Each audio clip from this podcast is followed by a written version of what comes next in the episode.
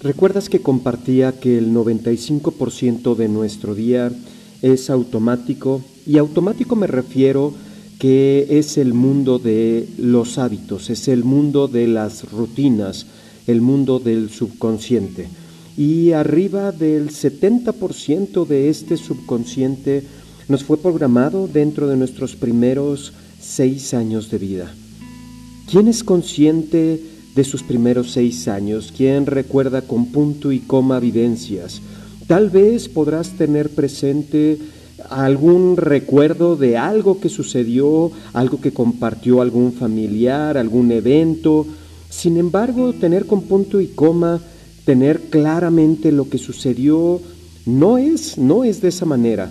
Y sin embargo, ahí fue donde recibimos la mayor cantidad de nuestras programaciones que se metieron al subconsciente.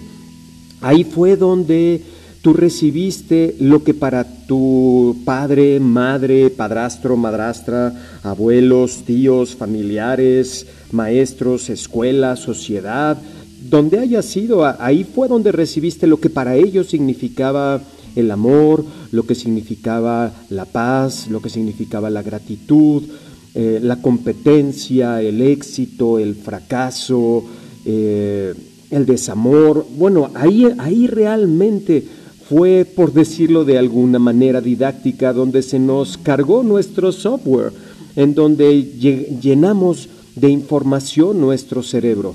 Y date una idea, cuántas veces nos hablaron cosas bellísimas, nos dijeron cosas maravillosas, pero sin embargo en su accionar era completamente diferente. Te dijeron la importancia de la salud y sin embargo estaban con un cigarro en la boca. Te decían la importancia de cuidar nuestra nutrición y con un refresco completamente azucarado. Y creciste sin darte cuenta, creyendo que eso era saludable. Entonces, resulta que tienes un concepto en cuanto a tu historia, tienes un concepto en cuanto al conocimiento, sin embargo, en acciones es completamente distinto.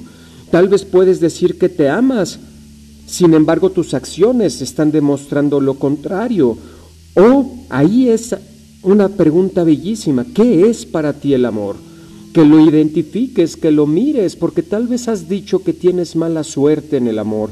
Tal vez has dicho que cómo es posible que, que con esa mala suerte atraigas esas personas o tus relaciones, que Dios no escucha tus plegarias, eh, justificando y siendo que no te has dado permiso de viajar a tu interior e identificar esas programaciones que llegaron desde tu niñez y que ellas, ellas están fundamentando tu mundo y tu vida. Tal vez te diste cuenta que en efecto para ti el amor es dolor. Y te pongo un ejemplo aquí.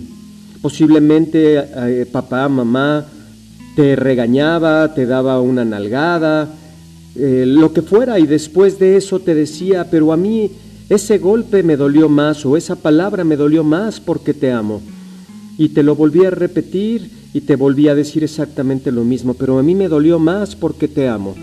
Y entonces, conscientemente crees que el amor es bienestar, eso es consciente, pero a nivel subconsciente lo que traes guardado, tu subconsciente dice que el amor duele y puedes amar tanto a una persona lastimándola o puedes atraer a una persona que dices que te ama y te lastima.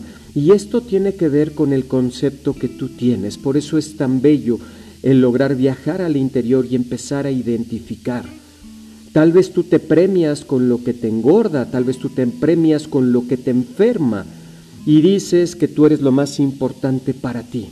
Yo aquí te, te preguntaría, ¿te has dado la oportunidad de viajar a tu interior e identificar lo que para ti significa, como te decía hace unos momentos, amor, paz, gratitud, competencia, entusiasmo, eh, desamor. ¿Te has detenido a analizar lo que significa para ti? Recuerda, lo que piensas es lo que eres, lo que sientes es lo que atraes y lo que crees es lo que creas. Si crees que puedes, puedes.